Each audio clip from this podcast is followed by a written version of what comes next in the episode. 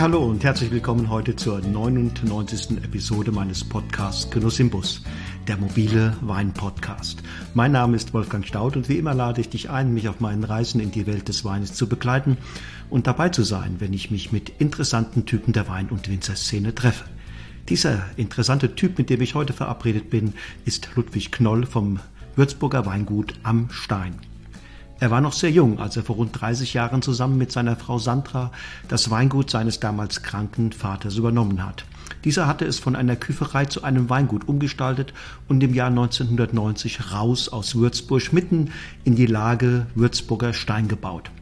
Seither ist viel passiert. Sandra und Ludwig haben es nicht nur 2005 auf biologische und drei Jahre später auf biodynamische Bewirtschaftung umgestellt, sie haben es sukzessive vergrößert, umgebaut, erweitert und einen neuen Keller gebaut. Allmählich ist rund ums Weingut ein ganzes Ensemble von Gebäuden und mit ihnen ein kleines Mekka zeitgemäße Genusskultur entstanden, in dessen Zentrum, so formulierte Sandra Knoll, authentische Weine, eine authentische Küche und authentische Menschen stehen. Wer die Knolls besucht, kann im Anschluss an eine Weinverkostung im Weinberg einen Kochkurs im Küchenhaus erleben, dann ein Abendessen im Sternerestaurant Reisers genießen und anschließend im Gästehaus des Weinguts übernachten. Purismus und Weltoffenheit, das sind die beiden tragenden Säulen im Leben der Familie. Sie werden bei all dem, was die Knolls erschaffen, großgeschrieben, in der Architektur der Gebäude genauso wie im Falle der Weinstilistik. Sehr viel Purismus und Weltoffenheit finden sich auch in ihrer ganzen Lebensweise. Sie ziehen sich wie ein roter Faden durch alle Lebensbereiche und manifestieren sich vor allem in den wirklich großen Entscheidungen und Weggabelungen. Heute ist das Weingut am Stein ein in Deutschland richtungsweisender Betrieb in Sachen Nachhaltigkeit. Die Weine, die hier entstehen, sind ungemein eigenständig, charaktervoll und, soweit das nur irgendwie möglich ist, authentischer Ausdruck ihrer Herkunft und der Lebens- und Denkweise der Menschen, die sie verantworten. Genug der Vorrede. Die Bühne gehört nun unserem heutigen Protagonisten. Sie gehört Ludwig Knoll, dem Franken vom Würzburger Weingut am Stein. Los geht's.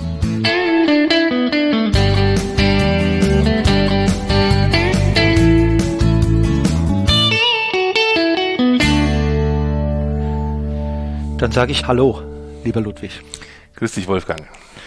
Wir sind hier an einem ganz wunderbaren Ort, aber ich bin eigentlich noch voller Eindrücke von dort, wo wir gerade herkommen. Du hast mir nämlich ähm, einen deiner vielleicht wichtigsten Weinberge gezeigt. Es war dort ein sehr erhabenes, ein sehr ähm, besonderes Gefühl, was ich auch jetzt noch irgendwie in mir trage. Ähm, erzähle mal, wo waren wir? Ich glaube, man muss dort gewesen sein, um das nachvollziehen zu können. Es ist ein dramatisches Stück Landschaft. Der Stettener Stein ist es, am nördlichen Ende des fränkischen Weinbaus, kurz vor dem Spessart.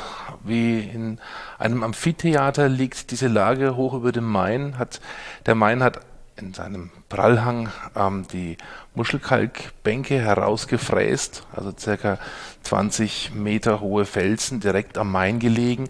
Und oberhalb dieser Felsen in sehr steiler, sehr steiler Lage liegen die Weinberge drin. Also es ist, wenn man drin steht, wunderschön. Das schaut unten drunter aus wie Märklinland. die Eisenbahn fährt vorbei, die Straße, aber auch der Main direkt. Und man hat einen Blick bis nach Würzburg hinein, was über 20 Kilometer weit. Ich bin da mal ein paar Meter in die Zeilen hineingelaufen und äh, ich bin ganz schnell wieder umgedreht, weil das war extrem steil. Ja, da kannst du froh sein, dass du umgedreht bist. Wenn du bis ganz runterläufst, dann musst du aufpassen, weil ja. dann ähm, ist gleich eben dieser Felsabriss da. Mhm. Die Weinberge sind bis zu 80 Prozent steil, also da kommst du ohne Steighilfe auch gar nicht mehr hoch. Da musst mhm. du dich wirklich am Drahtrahmen festhalten, um hochzusteigen. Aber die meisten sind so zwischen 40 und 60 Prozent steil, was immer noch ja. zu steil ist, um ihn mit Maschinen ja, zu bearbeiten. Also auch für die, die da arbeiten, ähm, das ist äh, sportlich, ne? Ja, zur Weinlese haben sie es immer mal gerne als Extreme Weinlesing, mhm.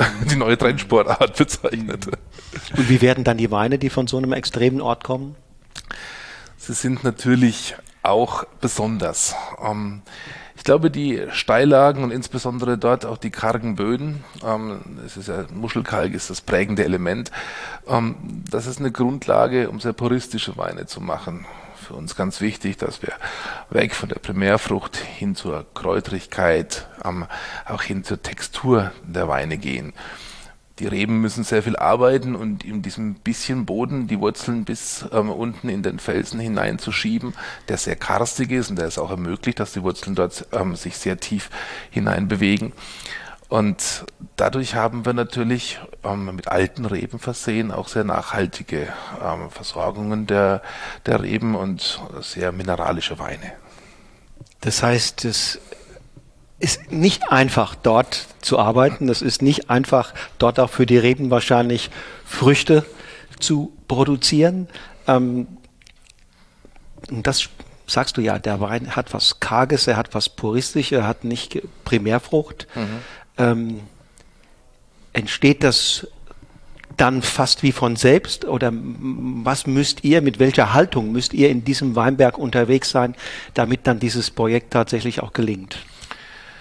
Naja, wir Winzer haben ja einen kleinen Trick, ja. Wir, wir listen ja so ein bisschen die, ähm, die Rebe ganz gerne, weil so richtig wohlfühlen tut sich die Rebe dort ja nicht. Ja, sie muss sich sehr anstrengen. Und ähm, die Evolution ist ja immer bestrebt danach, dass eine Pflanze ähm, dort am, am, am besten sich, sich, sich fühlt, ähm, wo sie auch am besten wachsen kann. Das heißt eigentlich irgendwo im Gau auf dem tiefen Zuckerrübenboden würde die Reben ihrer Urform, nämlich dem Lianengewächs, nachkommen und würde sehr viele Triebe, sehr viele Blätter bilden, ähm, aber eben wenig Kraft in die Trauben hineingeben, weil ähm, sie möchte ja nicht weg von dort.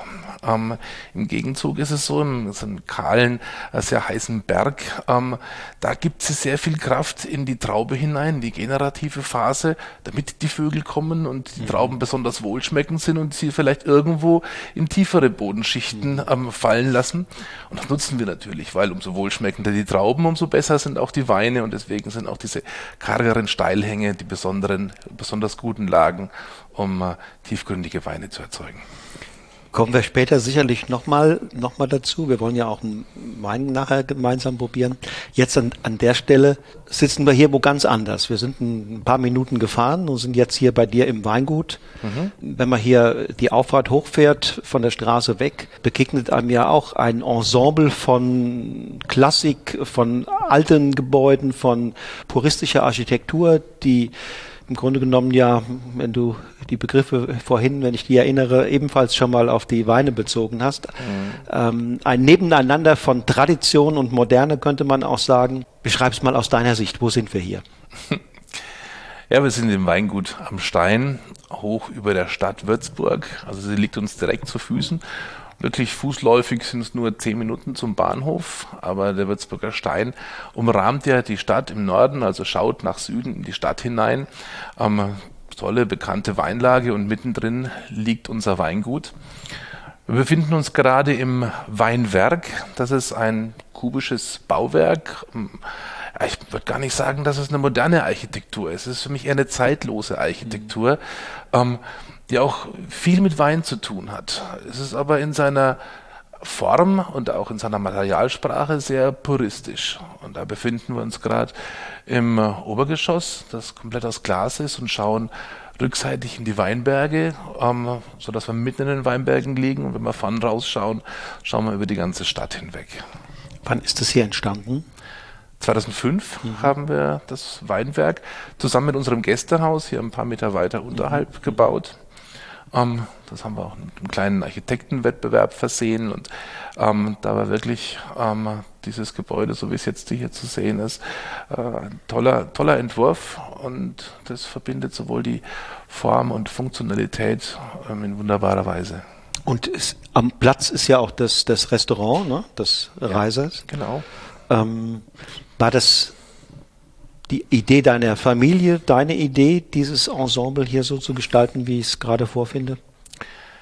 Naja, es kommt meine Familie ist natürlich schon, schon alt, ja, ich bin in der fünften Generation, aber ähm, ursprünglich ist der, das, das Weingut hier als, als Aussiedlerhof geplant mhm. gewesen. Und erst in den letzten ähm, drei Jahrzehnten, dass meine Frau, wo meine Frau und ich das Weingut führen, war es für uns sehr wichtig, dass wir einen Genussplatz draus schaffen. Ja, das sowohl vom Ambiente, von der Ästhetik, aber auch von den Menschen, auch von den Genussfreuden leben kann. Und da war es für uns natürlich auch wichtig, das Thema Wein und Speise zusammenzuführen. Wir haben wirklich ein tolles Restaurant hier im, im Haus mit dabei und der Bernhard Reiser führt es ähm, auch mit dem Michelin-Stern. Das ist schon klasse, wo man dann auch die Weine mit der entsprechenden Küche probieren kann. Mhm. Für uns ist Individualität spielt eine große Rolle. Also es ist keine, ähm, kein, kein Massentourismus, den wir hier haben. Im Gegenteil, jeder Weinkenner, Weinliebhaber, Weinfreak ist hier herzlich willkommen und ähm, ja, entsprechend individuell haben wir das Ganze auch gebaut. Und wenn ich hier rausschaue, dann befinden wir uns ja mitten in einem, mitten in einem Weinberg. Äh, und interessanterweise führt dieser Weinberg hier den, denselben Namen wie der Weinberg, wo wir gerade herkommen. Ja, das ist, das ist lustig. Ähm, natürlich ist es so, dass beide Weinberge auch ähnliche ähnlich strukturiert sind, gleichen, gleiche Unterlage haben. Ähm, allerdings ist der Würzburger Stein vielleicht der etwas bekanntere, ähm, weil er A größer ist, natürlich B schon auch eine lange Weinbautradition hat, die der, die der Stettner Stein auch mitbringt. Ähm, der befindet sich aber ein Stückchen weiter im Norden Würzburg, ist kühler, ist karger noch und ähm, ich würde mal sagen, gerade in den letzten ähm, ja, zehn Jahren hat er natürlich gewonnen, weil wir das, weil das Klima immer wärmer wird und gerade etwas kühlere Lagen, die auch einen besonderen Boden, eine besondere ähm, Inspiration mitbringen, ähm, sich, sich derzeit eher hervortun. Mhm. Und du sagst, derselbe Unterboden, ähm, Unterlage hier, aber ein bisschen wärmer. Das heißt, die Stilistik ähm, der Weine von hier hm. ähm, ist etwas, etwas äh, fruchtigere, etwas vollere, weniger karg oder wie würdest du es aus deiner Erfahrung sagen? Ja, die Bodenauflagen vom Würzburger Stein sind schon etwas höher. Also der, ist, der Boden ist nachhaltiger hier. Ähm, wobei wir gar nicht in der Top-Lage vom Würzburger Stein ähm, Besitztum mhm. haben, ein paar kleine Stückchen. Ähm, unser größter Weinberg am Würzburger Stein ist eher dann wieder nach Westen mhm. positioniert ähm, auch wieder etwas kühler liegend. Ich möchte ja auch gar nicht vergleichen, die beiden. Das ist, das macht auch keinen Sinn. Jeder hat seine ganz individuelle ähm, Anmutung und sicherlich ist der Würzburger Stein der etwas maskulinere, fettere, mächtigere und der Stettener Stein da ähm, filigraner, feinfruchtiger ähm, oder vielleicht auch eher markanter. Mhm. Wie lange braucht man als junger Winzer, wenn man anfängt, diese, diese Unterschiede der verschiedenen Terroirs die man so übergeben bekommen hat von den Generationen vorher, bis man die kennt, bis man ihre Besonderheiten kennt, bis man sagt, ja, jetzt verstehe ich diese Lage äh, auf eine ganz intime Art. Wer das von sich behauptet, der hat schon aufgehört, weiter Verständnis dafür zu entwickeln. Ähm, man muss die Lage immer in Abhängigkeit des Jahrgangs betrachten. Und ganz wichtig ist der offene Blick dabei. Man lernt nie aus. Man hat natürlich ein Grundverständnis und ich bin auch sehr dankbar darum, dass wir immer, immer mehr Erfahrungen machen können und über die Jahrzehnte hinweg ähm, kann ich schon sagen, welche Rebsorte und ähm, auch Unterlage da eine gute Adaption hat, ähm, wo wir achten müssen, wenn zu wenig oder zu viele Niederschläge da sind oder wo zuerst Pilzdruck ähm, aufkeimt. Aber ähm, ich möchte da nie auslernen, das geht immer, immer weiter. Ja.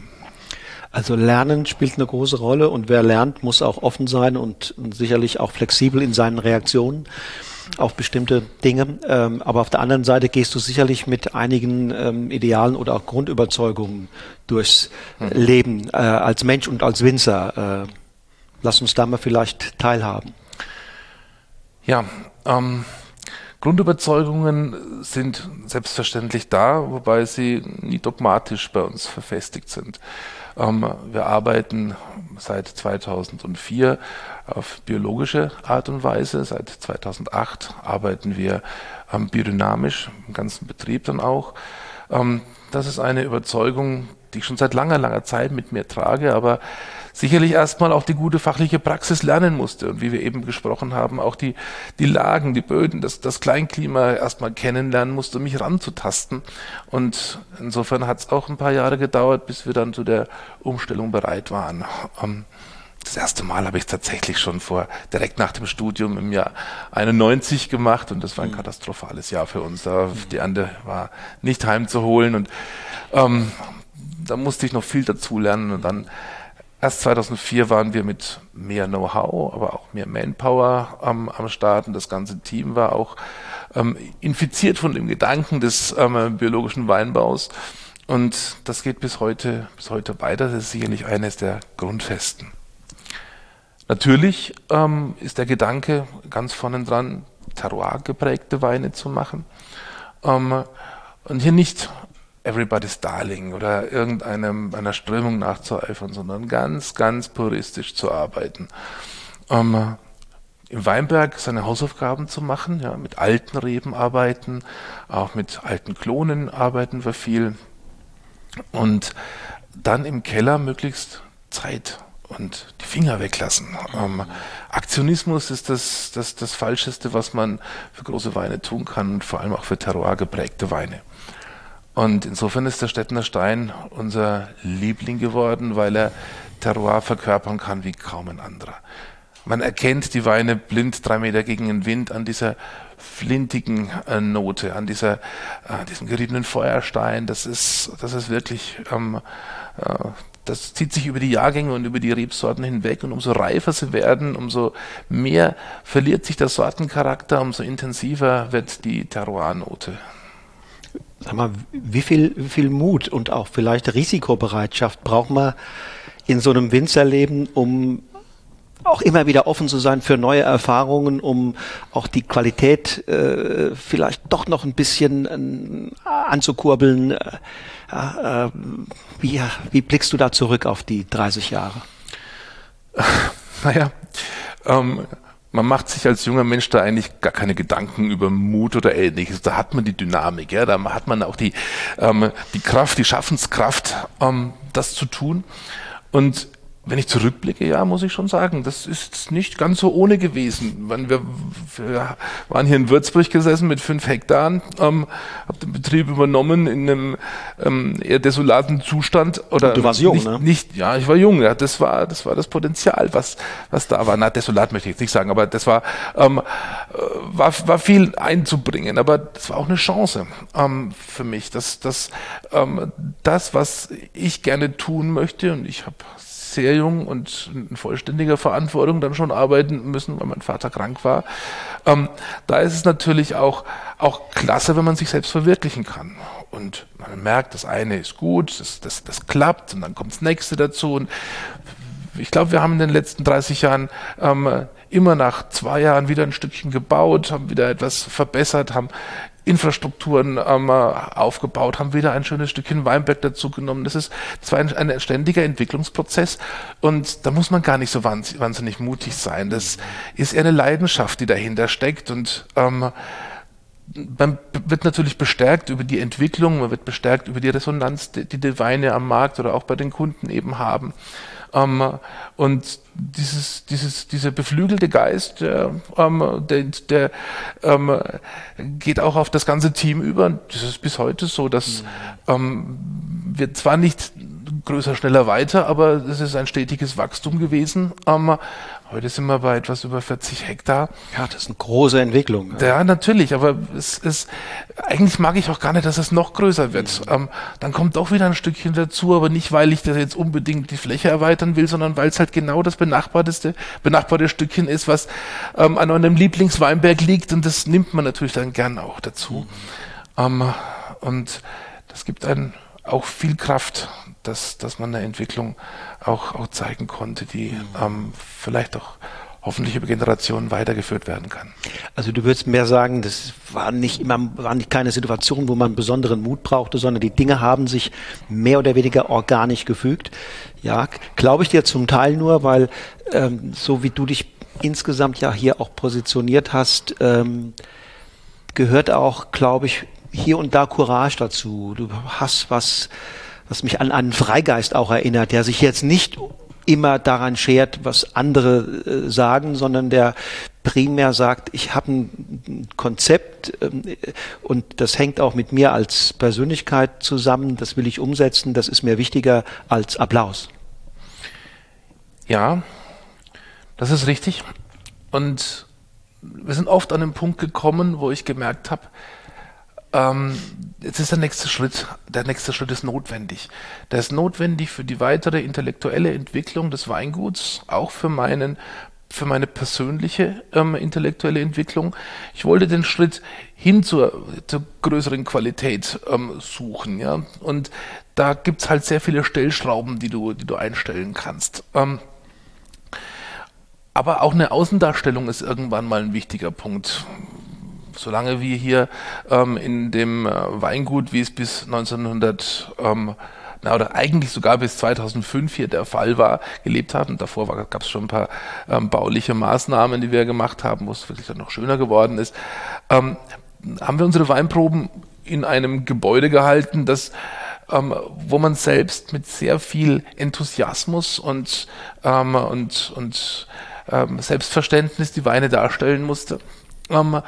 Und das hat einem aufgezehrt. Heute ist es einfacher, äh, viel einfacher, weil ein Weinberg, in dem wir jetzt sitzen, hat schon alleine die, ähm, das Selbstverständnis der Qualität, die es ausstrahlt. Ähm, und das war mir auch immer wichtig, ja. Und solche Punkte dann ähm, wahrzunehmen und, und umzusetzen, da geht man auch schon mal an die Grenze so dass die Bank sagt, ey, Junge, da gehen wir jetzt aber nicht mehr mit. Ähm, und du dann sagen, suchen musst, aber nur so geht's. Ja, ich möchte da, ich möchte nicht irgendwo ein Stückchen weglassen und, und Kompromisse eingehen, sondern genau so muss, muss es auch sein. Da musste man sich, musste ich mich oder wir uns ähm, auch schon auf die Hinterfüße stellen. Ja. Und mit deinen Weinen möchtest du doch sicherlich ganz wesentlich auch Genuss und Freude in die Welt bringen. Richtig? Oder gibt es noch andere Botschaften? Natürlich, ähm, das wollen, wollen wir alle. Wir wollen ähm, nicht nur große Weine machen, über die, ähm, die, die, inspirieren, die einen, einen glücklich machen, sondern auch ähm, unsere Mitmenschen glücklich machen. Ähm, aber es gibt sicherlich mehr noch. Mhm. Für mich ähm, auch die Botschaft der Herkunft mhm. zu spielen. Authentische, unverwechselbare Weine zu bereiten, dort, wo sie herkommen.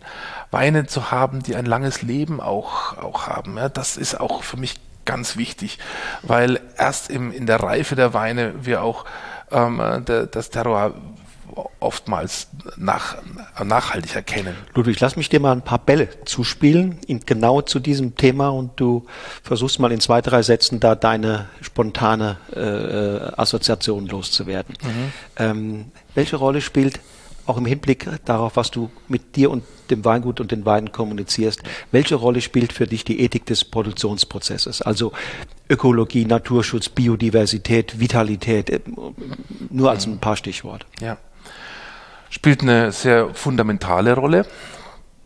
Natürlich bereiten wir unsere Weine ausschließlich mit ähm, in, in, in biologischer Wirtschaftsweise. Wir setzen die biodynamischen Präparate oben drauf, um auch die, ähm, den Energiekreislauf mit einzubinden, um die natürlichen Rhythmen mit einzubinden.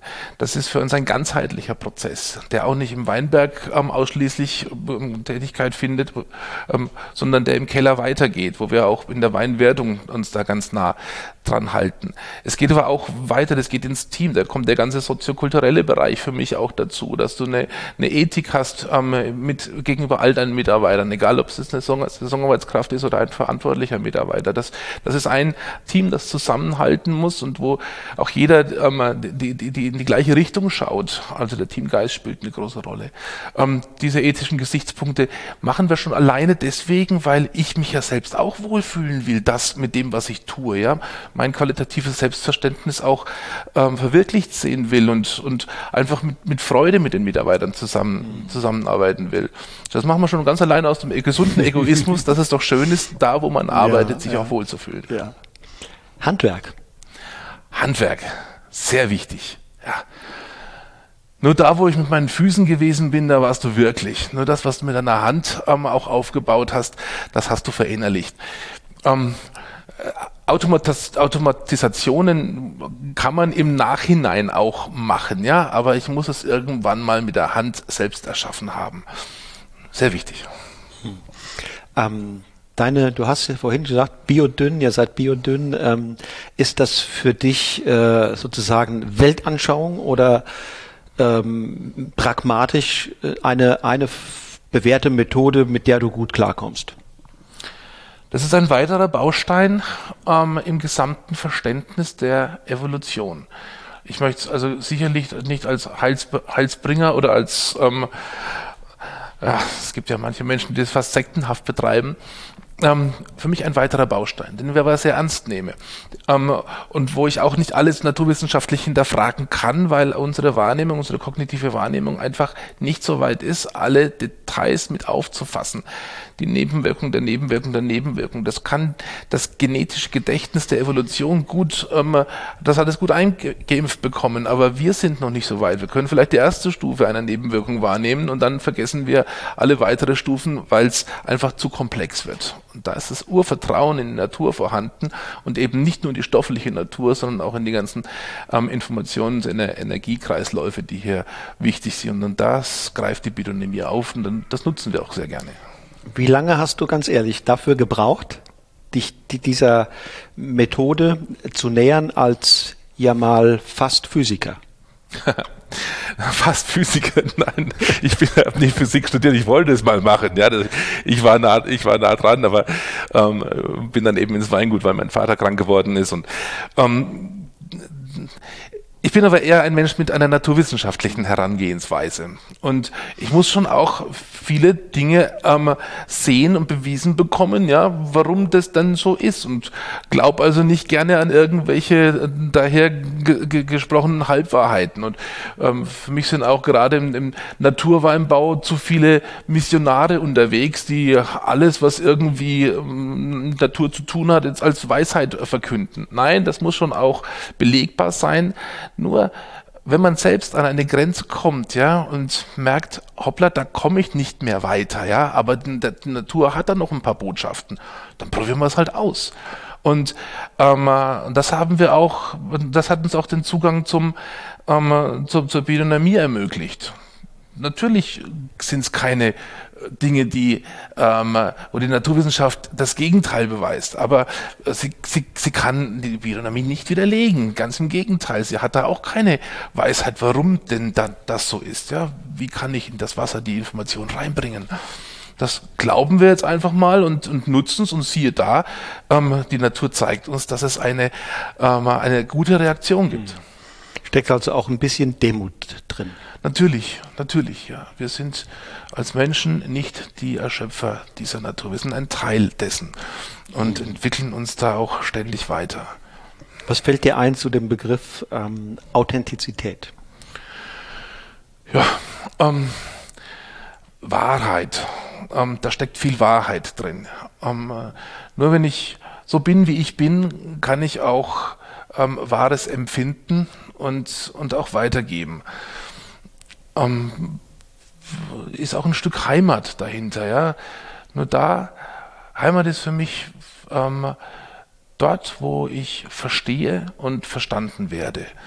Ähm, und das gehört zur Authentizität dazu. Bewusstsein steckt da ganz viel mit drin. Ja? Nur wer, wer bewusst ist auch was Konsumfreuden betrifft. Ja, nur will ich es denn wirklich mir jetzt leisten? Brauche ich das jetzt, diesen, diesen Konsumkick, diesen Luxus vielleicht auch? Ich habe ja gar nichts dagegen. Mhm. Ähm, aber ist es jetzt der richtige Moment und das Ganze bewusst zu genießen? Das kann ich eben auch nicht 20 Mal mhm. in der mhm. Woche.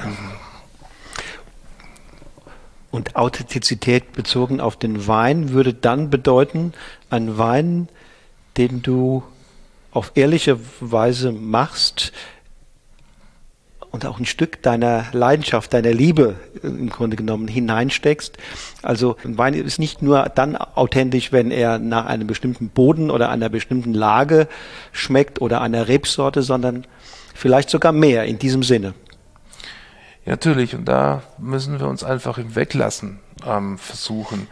Ähm, vorhin schon gesagt, unsere Hausaufgaben im Weinberg machen, dass wir gesunde und reife Trauben ernten könnten und dann aber mal tunlichst die Finger weglassen.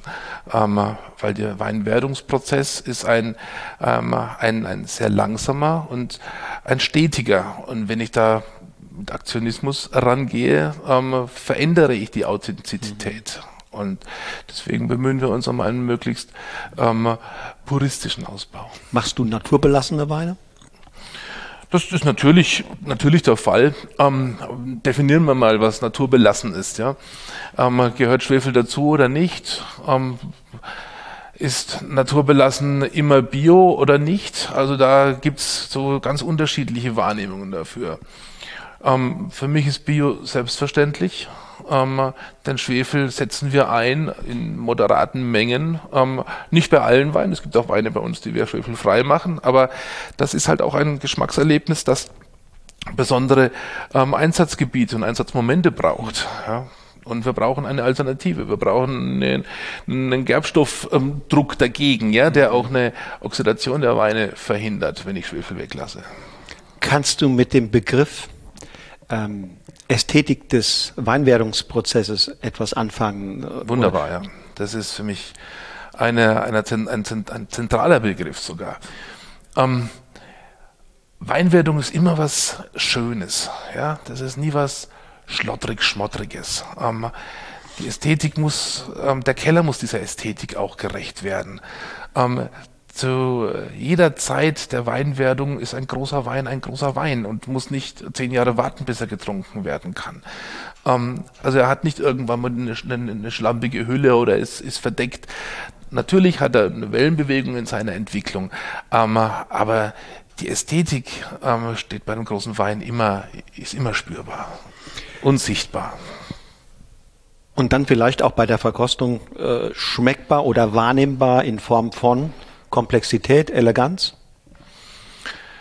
Ähm, Ästhetik beschreibt die Gesamtempfindung, würde ich sagen. Ästhetik ähm, nimmt alle unsere Sinne mit ein. Ähm, angefangen von, von dem Sichtbaren, auch von dem Hörbaren, ähm, über, die, ähm, über das Riechbare hin zum Schmeckbaren, aber auch das Fühlbare danach noch, die Inspirationsfähigkeit eines Weines, die Trinkfreude, ähm, die der Wein mit sich bringt.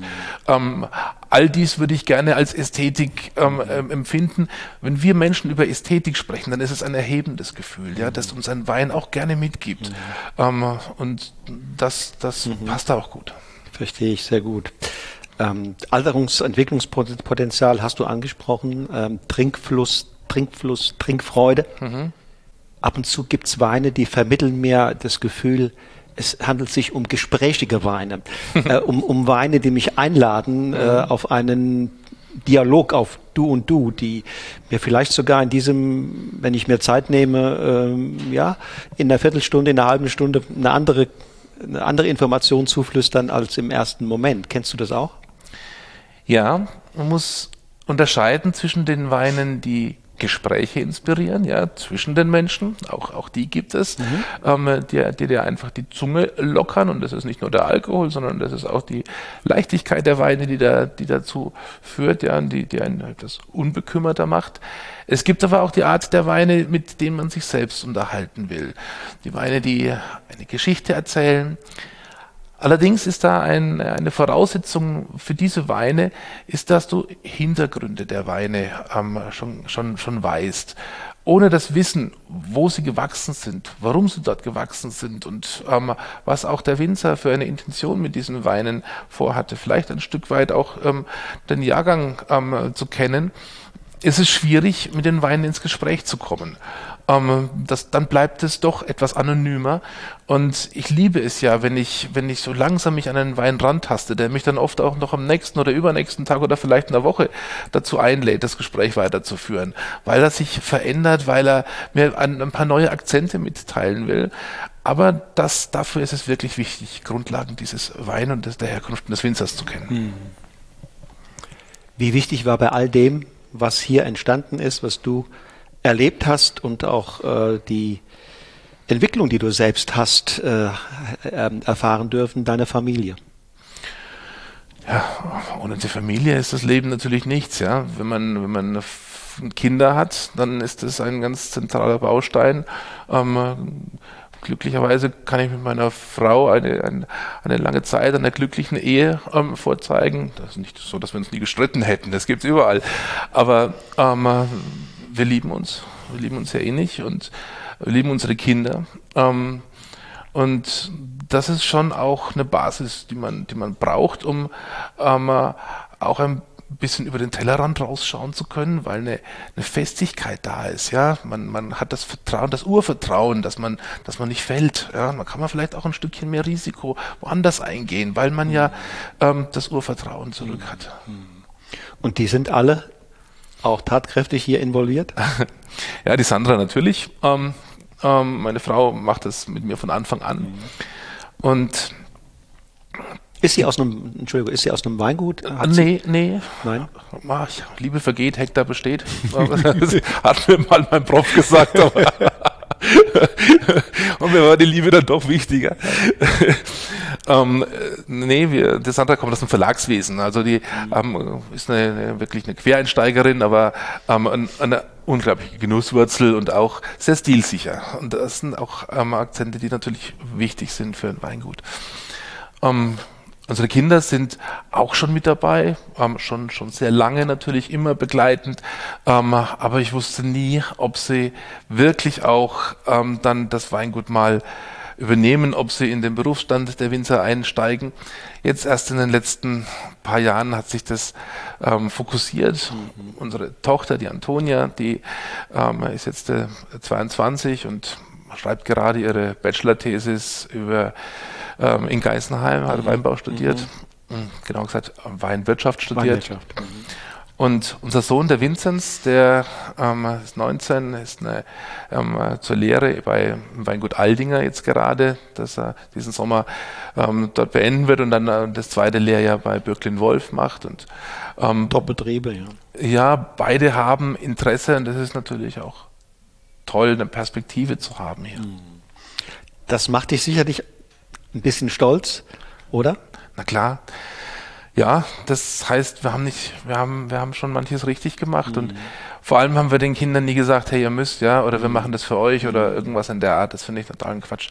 Ähm, das haben wir für uns gemacht und es ist aber schön, wenn die Kinder damit einsteigen wollen, aus, voll aus freien mhm. Stücken und mhm die Antonia hat immer gesagt, naja, Papa, das ist eigentlich, oh, ist es nicht meins. Ähm, aber sie, sie, sie, sie findet das schon auch, auch sehr genussfreudig. Und dann hat sie ähm, nach einem ersten Praktikum bei Wehrheims in der Pfalz, ähm, wo sie toll aufgenommen wurde und wo sie auch viel gelernt hat, aber hat sie gesagt, nee, also so der Weinberg, das ist dann vielleicht doch nicht meins. Und mhm. dann hat sie noch ein, VD, ein Praktikum im VDP gemacht.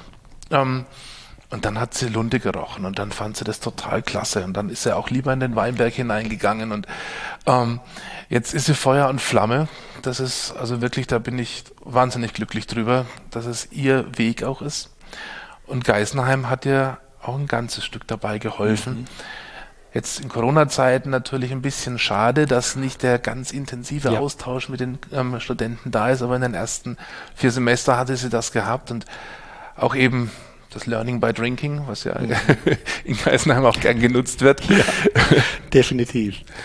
Und, und es ist ja für viele auch eine, eine Art Beziehungsbörse. Ne? Ja, na klar, logisch. Hast du da auch schon was von erfahren? Oder? ja, ja, ab, ab, ab 50 Hektar zählt das Bild des Schleppers bei der Bewerbung. Nein. Ähm, ist hat, einen, hat einen Freund kennengelernt, der Marius, der, ähm, der ist, mit dem wir uns auch intensiv angefreundet haben, der schon als ein, ein Stück der Familie auch ist. Mit dem ist es seit zwei Jahren zusammen. Ähm, freut mich riesig, ein ganz, ganz patenter äh, Bursche aus der Pfalz. Ähm, hat aber jetzt keinen direkten weinbaulichen Hintergrund. Ähm, kommt zwar aus einer Winzerfamilie, aber die haben kein eigenes Weingut. Und, aber er ist auch da richtig ähm, angefixt. Also was ich gelernt habe, so ein Weingut wie deins hier ist keine One-Man-Show. Da brauchst Familie, ähm, da brauchst aber auch ein Team. Wir haben ja gerade auch ein bisschen deine Mannschaft, äh, zumindest Teile deiner Mannschaft kennengelernt. Ähm, auch das spielt, glaube ich, eine große Rolle, dass man sich auf die Jungs und Mädels da verlassen kann. Mhm. Ohne die geht's nicht. Ich bin nicht mehr so viel im Weinberg, aber wenn ich nicht einen Winzermeister hätte, der das allumfassend auch genau mit der Idee und mit der Dynamik ähm, machen würde, wie, wie ich es mir vorstelle, dann wäre das nicht möglich. Da haben wir einen ganz, ganz klasse Mann, den Daniel draußen. Im Keller mit dem Dominik einen Sensoriker vom Herrn, der ist unbeschreiblich, ähm, der ähm, da, da komme ich manchmal wirklich nicht mehr mit. Ich kann zwar viele Erfahrungen noch, noch, noch teilen, ähm, aber so die Spezifikationen draußen und, und drin, da muss ich auch sagen, es ist gut, dass wir ähm, Mitarbeiter hier haben, die da ein Stückchen weiter noch sind. Ja, auch mhm. natürlich in der Ausbildung jünger gewesen, ähm, da schon mehr mitbekommen haben, weltgewandt sind. Das ist mir leider nie vergönnt gewesen, dass ich mal die Welt, die Weinwelt als Praktikant oder ähm, Internship bereist habe. Ähm, wir haben sie dann in vielen Weinreisen später genossen, aber mal woanders auch wirklich Erfahrung zu suchen, das, das ist schon wichtig und das hat die mhm. heutige Jugend hat es ganz intensiv. Also ich habe das als Dankeschön, als dein Dankeschön gerade auch nochmal an, dein, an deine Truppe ähm, äh, verstanden. Mhm. Und gleichzeitig hast du ja angedeutet, dass es da auch noch eine Welt jenseits äh, der Arbeit hier im Weingut gibt. Du hast Weinreisen äh, angesprochen. Ähm, ja, wie verbringt der, der Ludwig Knoll sozusagen Freizeit? Ähm, wo treibt es ihn hin? Was ist ihm jenseits dieses Betriebes noch wichtig im Leben? Ja, ich will vielleicht den ersten Satz noch kurz aufgreifen. Absolut richtig und wichtig. Das ist ein Dankeschön an die Truppe, an die gesamte Truppe. Ja, da gehört natürlich auch das Thema in der Vermarktung dazu. Und da ist ein ganz langjähriger Mitarbeiter, der Christian, bei uns derjenige, der uns über von Anfang an schon sehr viel geholfen hat. Ähm, Jetzt zu deiner zweiten Frage. Ähm, Weinreisen und welche Erfahrungen wir da mitgenommen haben aus den Weinreisen. Oh, sehr viel, sehr viel. Wir sind sowohl individuell sehr häufig in, in Weinbauregionen unterwegs, als auch mit befreundeten Winzern das Schöne ist ja, dass man ähm, den Top-Weingütern dieser Welt, dass dann alle Türen offen stehen. Ja? Dass, da werden die Kunden stehen gelassen und man wird, ähm, man, man, wird bevorzugt ähm, beraten, bedient, man, man, bekommt Keller und Weinberge gezeigt. Ähm, da haben wir natürlich immer wieder aufgenommen und ähm, auch manches hier mit ähm, in unserer Philosophie ähm, auch in unsere ähm, Weiterentwicklung mit einbauen können. Logisch. Unser, das Rad wird nicht immer neu erfunden. Ähm, auch da haben wir uns ein paar Sachen ähm, mit als Inspiratives mit ähm, angeschaut, aber letztendlich unsere Betriebsentwicklung haben wir natürlich selbst gestrickt und nie irgendwas kopiert mhm. oder sowas. Das, eine Kopie ist nie das Original. Mhm. Gibt es denn Namen, die du nennen würdest ähm, von Regionen, von Menschen, wenn du jetzt auf die 30 Jahre zurückblickst, sagst, das waren tatsächlich Inspiratoren, Mentoren, ja. die mir wichtig waren? Also mal ganz unabhängig von der ähm, fachlichen Art, Weine zu bereiten, sind es atmosphärische Landschaften. Ja, ich finde, das Wallis ist eine begnadete Weinlandschaft. Das ist so schön, dort zu laufen und, und zu sehen.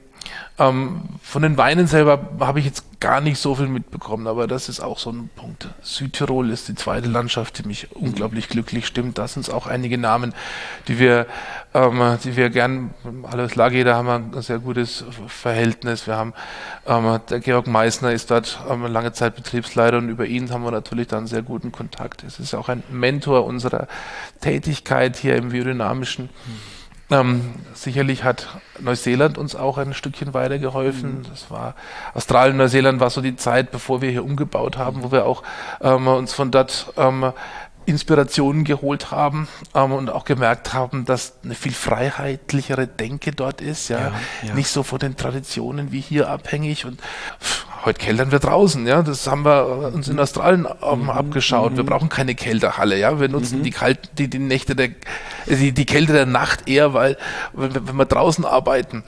Ähm, und heute kommt, kommt ja hier ein Klima an, das uns auch im Oktober noch sehr warme Zeiten beschert. Regionen, natürlich, klar, Burgund immer, ja. Burgund haben wir mehrere Reisen hingemacht. Da finde ich die, die, die Landschaft jetzt gar nicht so spannend, aber die Weine sind halt einfach der Burner. Champagne, auch in jüngster Zeit immer mehr, ähm, wo wir noch mehr Wert auch bei uns auf die Sektbereitung legen, ist eine gute Region. Ansonsten ähm, auch innerhalb Europas viel oder innerhalb Deutschlands auch der tolle Austausch zu vielen Pfälzer Kollegen, muss ich, muss ich wirklich sagen. Da haben wir viele Freunde, nicht nur in der Pfalz, überhaupt im VDP sind wir da ganz gut vernetzt. Ja, das sind auch bei mir jetzt gerade ganz viele Bilder hm. Bilder äh, entstanden, weil ich diese Region natürlich auch bereist habe und mich darauf freue, ganz bald wieder wieder loszuziehen und ähm, äh, also mich, ich habe gerade ein bisschen Fernweh, weil, ja. weil ich länger nicht unterwegs war. Da ist die Reise hier zu dir nach Würzburg schon ähm, eine der eine der größeren in den letzten Monaten gewesen. Mhm. Wenn ich zum Beispiel äh, Wallis, an Wallis denke, wenn ich an Südtirol denke, auch zwei Regionen, die ich liebe, dann verbinde ich die Besuche der Weinregion immer auch mit sportlichen Aktivitäten, also entweder mit mhm. Mountainbiken oder mit Wandern. Mhm. Wie ist das bei dir? Ist das auch ein Thema? Ja, ja, unbedingt. Okay. Also das ähm, ich liebe das, ich liebe das Rad dabei zu haben, wenn wir im Camper unterwegs sind, immer, sind immer die Räder dabei, dann hat man den, ähm, den besten Zugang zu den entferntesten ähm, Stücken in der Region. Ähm, also das, das gehört dazu mhm. und logischerweise schauen wir uns nie nur die Keller an, sondern auch immer die Weinberge und da sind wir auch mal ganz schön unterwegs. Klasse. Und wenn ich hier äh, an das Festival denke, dann, dann entsteht natürlich auch der Eindruck, dass für dich auch Musik eine, eine Rolle spielt im Leben. Sonst hättest du dieses Festival sicherlich nicht äh, ins Leben gerufen. Ja, das ist mal so ein kleiner Cut, aber wir ja. müssen, müssen wir auf, oder es ist schön, dass wir da dieses Thema auch ansprechen da muss man weiter zurückgehen. Das Festival, das Stein Festival, das machen wir hier seit mittlerweile 35 Jahren. Ähm, das war auch der, ähm, das Jahr, wo ich, unser, wo ich das Abitur beendet habe in der Schule und ähm, ein bisschen Geld gebraucht habe, um ein paar Reisen zu machen und gedacht habe, boah, jetzt machen wir ein Weinfest hier und da von dem satten Gewinn werden wir uns dann, werden wir die Welt bereisen. Ja. ähm, dem war gar nicht so. Aber der Grundstein war gelegt, etwas zu machen und mein, mein, mein meine Eltern haben, hatten mir vollkommene Freiheit gegeben, mit meiner Schwester damals ein bisschen was zu machen hier als, als Weinfest und da hat sich ein Musikfestival herausgebildet über die Jahre hinweg. Mittlerweile sind es 14 Tage im Jahr mit ähm, über 30 Bands, die hier spielen. Ähm, äh, Bands, äh, mit internationalen Herkünften, ähm, wirklich unterschiedlichste Genres von Brass über Worldmusik, Hip-Hop, ähm, dass sehr vieles mit dabei. Wichtig ist, dass, ähm, dass keine Covers ähm, oder dass die Band eigenständige Musik machen. Mhm. Ähm, viele Bands kennt man heute auch ähm, in der Musikszene, ähm, die, die mal hier gespielt war, hatten, also ähm, auch noch bezahlbar waren. Das ist immer so ein Sprungbrett für, für manche auch. Ja. Wir sind auch in der Musikbranche, bin ich gut vernetzt, haben viele Freunde, die da, die da tätig sind und insofern haben wir da auch ähm, gute Kontakte zu Newcomern. Mir macht es wahnsinnig viel Spaß und ich finde natürlich das Thema Wein mit, ähm, mit, mit Lebensfreude zu besetzen. Und da gehört die Musik dazu. Das ist ein ganz wichtiges. Und so haben wir jetzt hier ein Weinfestival, das viele ähm, Musikfreunde glücklich stimmt, das aber auch ähm, einen guten, hohen kulinarischen Anspruch hat. Ähm, das ist meist schon über viele Monate im Vorfeld ausgebucht, ja. Und jetzt werden viele fragen, wird es 21 eins geben? Tja, ich würde so gern. Die Bands stehen in den Startlöchern und scharren mit den Hufen. Wir haben sie von 20 auf 21 verlegt. Ich würde, wir würden wirklich so gern. Es ist alles, alles bereitet, ähm, aber wir werden sehen. Wir haben ein Konzept ähm, mit Teststrategie und mit allem und ich hoffe, dass die Stadt Würzburg da auch ein Stück mitspielen wird, aber wir werden nichts tun, was uns allen einem Risiko aussetzt. Klar. Das Datum wäre dann dieses Im Jahr? Im Juli, Mitte Juli. Juli. Ja. Da kann okay. es sein, dass die Impfquote so ja, ist, dass ja, es funktionieren könnte. Ja, ja, absolut. Ähm, was mich jetzt natürlich, ich würde schon fast sagen, final interessiert, nochmal ein Blick auf dein Sortiment. Mhm. Wie hast du es aufgebaut? Ähm, ähm, und ich hätte natürlich auch sehr viel Lust, mal zwei, drei Weine mit dir gemeinsam zu probieren. Unbedingt. Also da sind wir eigentlich klassisch am VDP ähm, orientiert. Gutsweine, Ortsweine, erste Lage, große Lage. So einen kleinen Ausschlenkerer haben wir mit unseren Individualisten, der, der sich unseren Kindern gewidmet hat, ähm, der Vince und der Montonia, die Montonia-Linie. Vince steht für dieses unzähmbare, extrem puristische, vielleicht auch ein bisschen experimentierfreudige und Montonia steht für die besten Burgunderweine. Ähm, das Ganze ist sehr klassisch aufgebaut, unser Sortiment. Ähm, wir geben sicherlich auch ein bisschen Botschaften mit, mit dem Wein. Ähm, die findet man seitlich auf dem Etikett, ohne jetzt ähm, belehrend wirken zu wollen. Aber mhm. ich finde es schön, auch mhm. eben bisschen Inspiration dabei mhm. zu spüren. Völlig unaufdringlich. Ja. Was schlägst du vor? Welche Weine wollen wir probieren? Also einen müssen wir, dürfen wir. Ähm, das ist mir ganz wichtig, aber ähm, vor dem großen Gewächs, und das ist hier unsere Rebsorte Silvana, die mhm. natürlich in Franken ähm, ganz vorn dran steht. Ähm, aber ich würde vorher tatsächlich noch ähm, meine Lieblingsrebsorte, den Riesling, äh, verkosten. Gerne. Hier.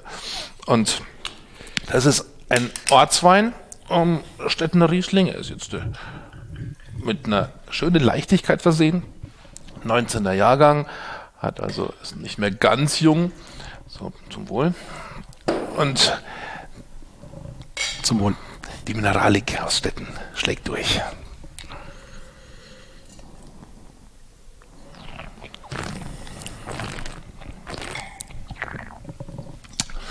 Ja, die Frucht gerät in den Hintergrund. Die Primärfrucht, Textur, Würze, Kräutrigkeit. Und das gepaart mit mit einer für mich sehr, sehr animierenden und zugleich charmanten Textur. Ähm, mhm. das, für mich spielt die Musik noch mehr als äh, in der Nase am Gaumen. Mhm. Und weil, weil, weil sich da das Ding verdichtet, was ich hier äh, zu mir nehme. Da habe ich sowohl Aromatik, aber auch ähm, äh, Textur. Und ich habe zusätzlich natürlich noch in der Mitte auch Geschmack, nämlich Säure und gegebenenfalls Süße. Also da ist es dann komplex und da ist auch dann, wie, wie das Ding sich anfühlt.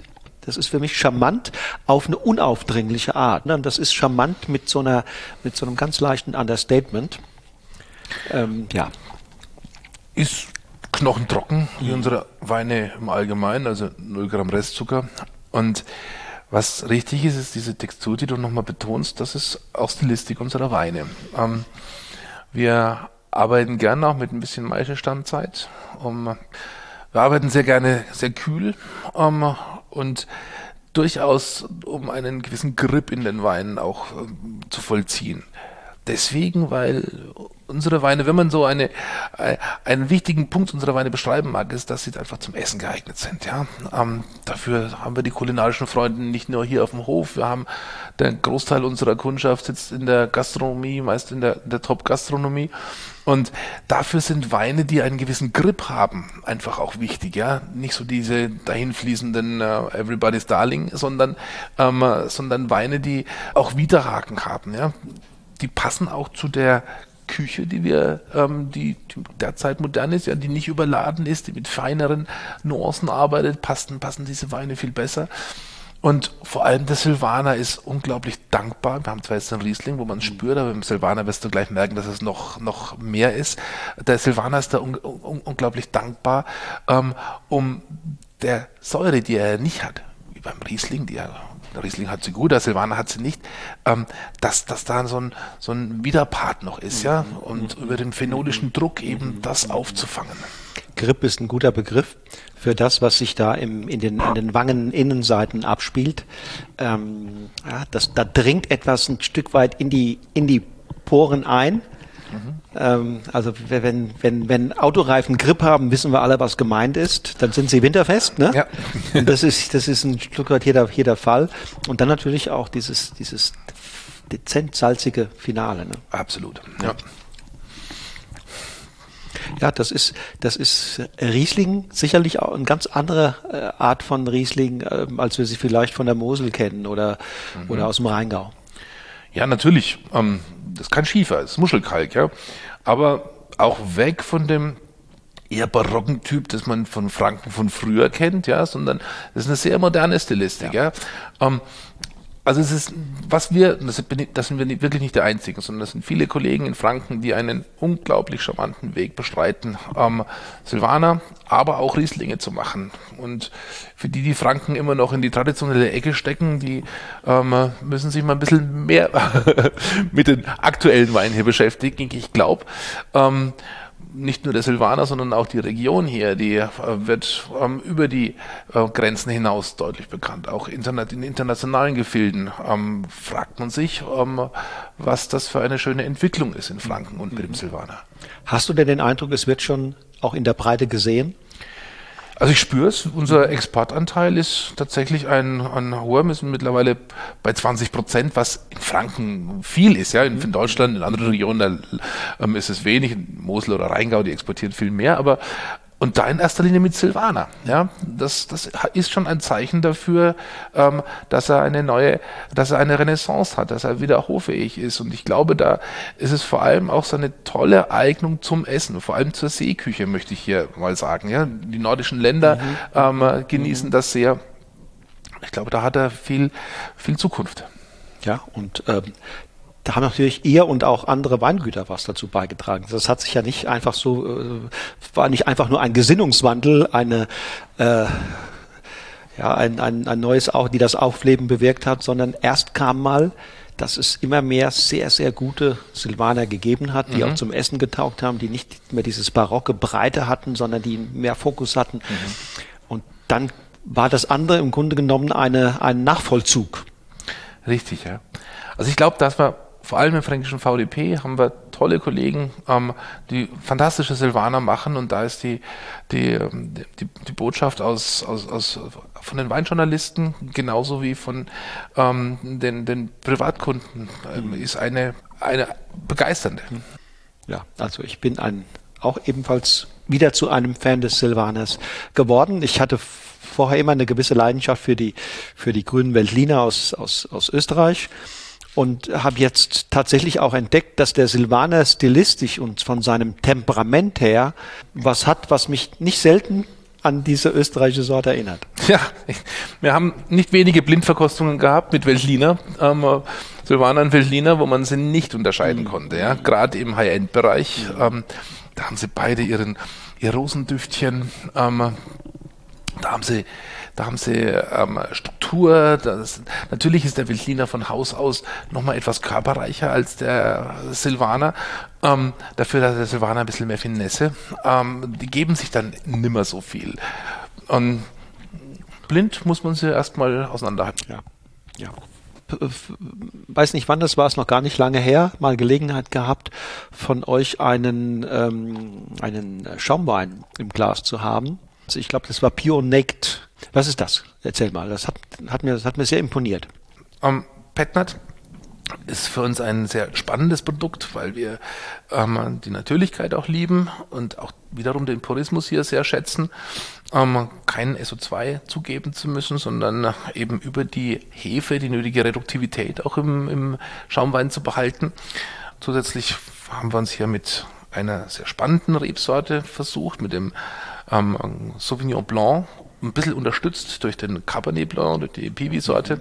Beide haben ja eine sehr äh, pyrazinige Art und ähm, dieses grün markante, dieses ähm, äh, vielleicht auch sogar ein, ein, ein bisschen ähm, gelbfruchtige, äh, untermalte, aber in erster Linie mal dieses, dieses grün markante, äh, bringt natürlich eine unglaubliche Trinkfreude in diesen Bettnat hinein.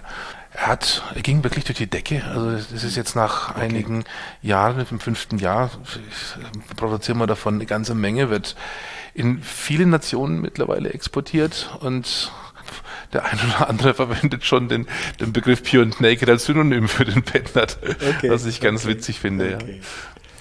ja. mir hat er auch gefallen. Ähm, das hat einerseits so ein Produkt, hatte äh, vor fünf Jahren noch einen Tick was Mutiges, aber mittlerweile ist es äh, ja äh, nicht mehr so ganz außergewöhnlich, in diese Richtung, in diese Richtung zu denken und zu produzieren. Ich finde es eine, eine erfrischende Erweiterung des, des äh, Spektrums, mhm. was wir insgesamt auch mit dieser Naturweinbewegung ja, ja nicht nur auf den, nicht nur auf Schaumweine bezogen erleben, sondern ähm, darüber hinaus.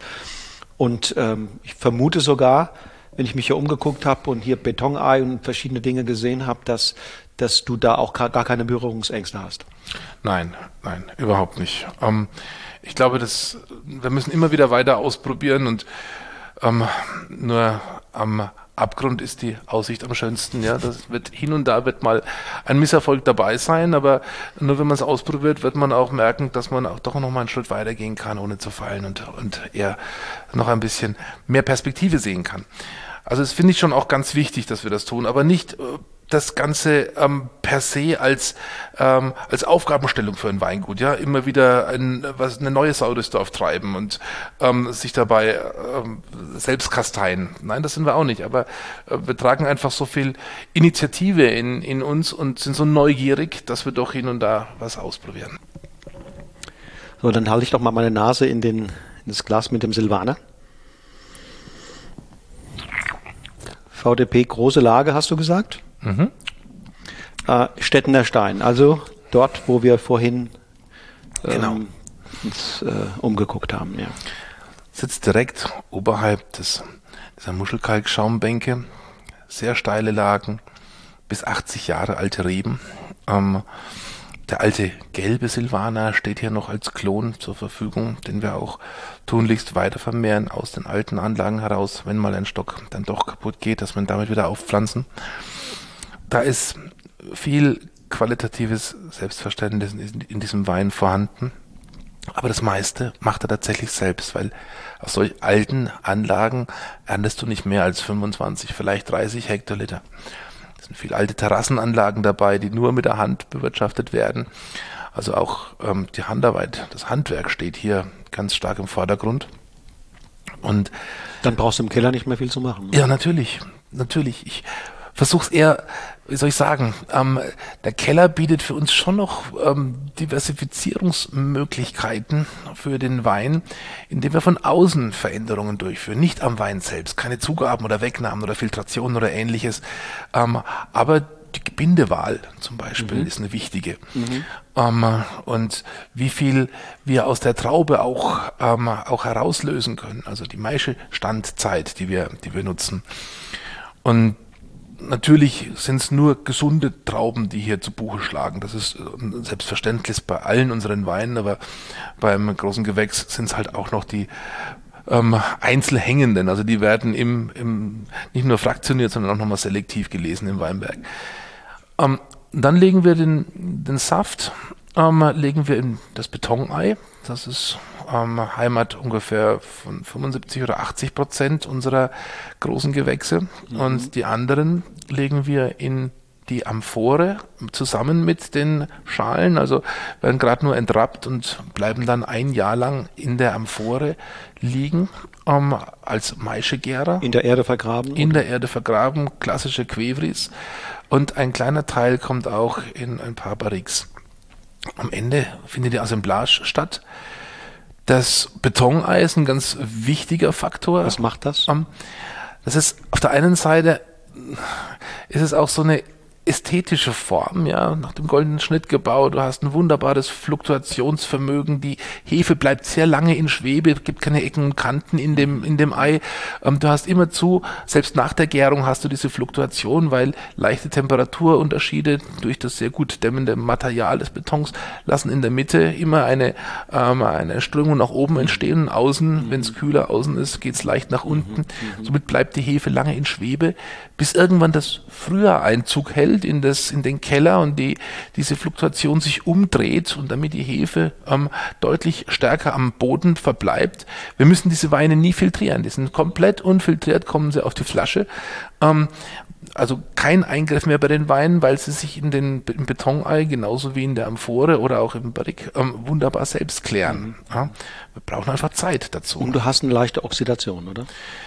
Hm, Oxidation, da bin ich kein Freund davon, aber die Mikrooxidation, Mikro. ja, also wo wirklich nur einzelne mhm. Poren mhm. etwas ganz begrenzt Sauerstoff durchlassen, das trägt dazu bei, dass der Wein ähm, eine höhere Stabilität hat im Alter. Mhm. Der hat den Umgang mit dem Sauerstoff gelernt. quasi gelernt, ja, und das mhm. wird man beim Öffnen des Weines merken, mhm. auch wenn man dann mal über Tage hinweg diesen Wein immer wieder probieren mag. Ähm, er ist stabiler als Weine, die ausschließlich sehr, sehr reduktiv bereitet wurden. Ist es für dich einfach nur eine äh, weitere Spiel Optionen, die sich mit so einem Fass ergeben, oder würdest du sagen, das ist auch ein Stück weit ein Ersatz äh, oder interessanter als Holz? Also das ist eine ganzheitliche Denke, diesen Steinkeller, in dem die Betoneiern auf die Amphoren liegen, den haben wir erst vor fünf Jahren oder sechs Jahren gebaut. Und zwar haben wir uns lange Zeit damit gelassen, ähm, weil ich eine biodynamische Heimat unserer großen Weine wollte. Die Architektur des Kellers ähm, bezieht sehr viele Momente mit ein. Wir haben einen Teil der Decke offen gelassen, ähm, haben einen Teil des Bodens offen gelassen, so dass wir auch wirklich eine Strahlung durch den Keller hindurch haben und nicht durch armierten Beton, Beton ähm, verdeckt haben. Die Betoneier selbst sind aus reinem Beton, Sand, Kies, Wasser und ein besonderer Zement, der jetzt nicht, wie man sich vorstellt, auf dem Bau bereitet wurde, sondern eher nach einem alten ähm, Trasszementverfahren, der die Römer, Römer kannten. Mhm, mh, mh. Und ähm, einfach um ihnen die Zeit zu geben und den nötigen Energiefluss auch ähm, zu halten.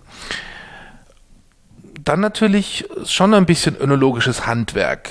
Wenn wir einen Teil Maischefiguren auf den, auf den anderen Teil, der im Betonei lagert, verschneiden, also die Assemblage machen, dann ist der Silvaner sehr dankbar für diese feine Phenolik aus der aus dem Maischeger-Anteil, die als Solitär vielleicht dann doch zu, zu intensiv und ja. zu streng ist, ja zu speziellen Speisen mhm. auch spannend, aber für uns in der Assemblage, das, wie das, wie das Salz in der Suppe, ja, das sich, sich darstellt, das ist schon, das ist schon cool. Wir können damit auf sehr viel Schwefel verzichten auf der einen Seite und können damit aber auch gleich Würzgeber, ähm, äh, Würze in den Wein geben.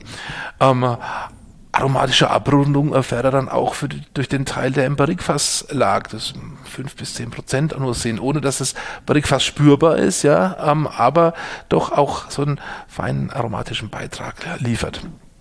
Also für mich ähm, ist der Wein natürlich im Weinberg gewachsen, aber hat auch die Möglichkeiten ähm, der, der Lagerung ausgeschöpft mhm. ähm, und die Feinheiten.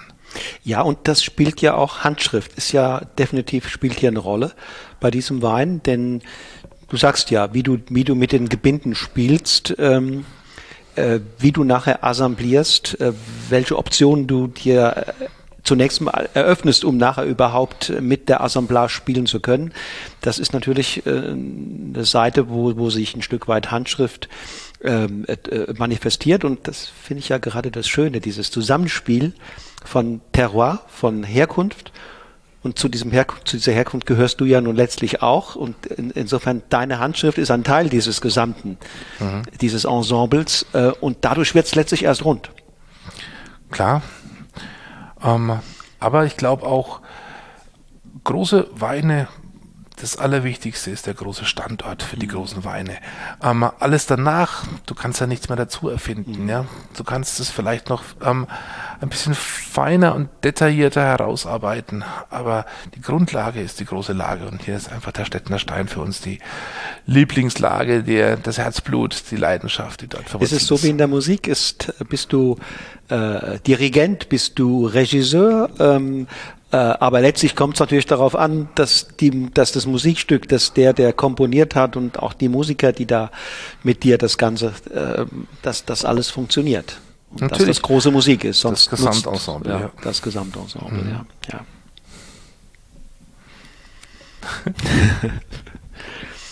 ja, also ich ähm, habe in diesem Wein im Grunde genommen das auch gespürt, was du gesagt hast. Einerseits diese, diese Energie, und ähm, auf der anderen Seite könnte man sagen, das klingt fast wie ein Widerspruch.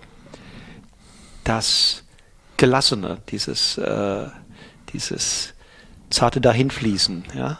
Das erinnert mich ein bisschen an den, an den Main, wenn der Main dahin meandert. Er, mhm. er, er, hat beides. Er hat dieser, dieses Animierende, diese Energie und hat, aber es ist keine nervöse Energie, die dieser Wein versprüht, sondern eine, eine gelassene, eine in sich ruhende. Es klingt wie ein Widerspruch, aber ähm, vielleicht verstehst du, was ich meine. Ich verstehe, was du meinst. Ähm, der Main will per se nicht aus Franken raus, deswegen meandert er so viel, ja, weil er weiß, er muss irgendwann in den Rhein fließen. deswegen hat er so viele Kurven und Bögen.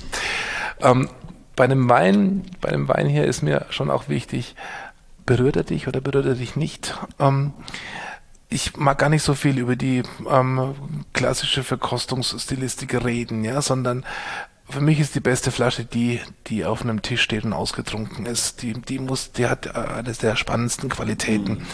Ähm, und der Silvaner ist ja nie der himmelschreiende, herausbrüllende Aromalöwe, sondern ähm, der ist immer viel feiner. Und äh, wenn wir uns mit dem Silvaner beschäftigen, dann müssen wir uns eine ganze Flasche lang oder dürfen uns eine ganze Flasche mit beschäftigen, ja, weil wir dann immer mehr Freude und immer mehr Zuneigung gewinnen. Und die Gelassenheit steigt. Liebe zum Silvaner auch. Was äh, darf die Wein-Community von euch für die nächsten Jahre oder in den nächsten Jahren erwarten?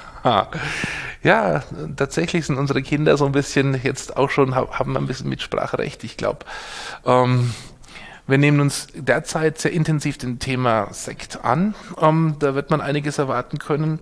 Ähm, und in etwas weiterer Zukunft äh, wird das Thema Pinot ähm, schon auch nochmal in Franken gesetzt werden bei uns. Ja. Schon gepflanzt oder ist, steht das? Noch? Natürlich gepflanzt, ja, ja, mhm. klar, klassische Pinot-Klone. Ähm, wir haben auf die richtigen Lagen dafür auch noch gewartet und da, aber da, da musst du dann mit meiner Tochter und meinem Sohn drüber reden. okay, das, das, braucht einfach ein bisschen länger. Ein ja. Zukunftsprojekt. Ja. ja, aber das ist dann wunderschön, wenn man dann die, die, die Kinder schon in den, in den Startlöchern sieht.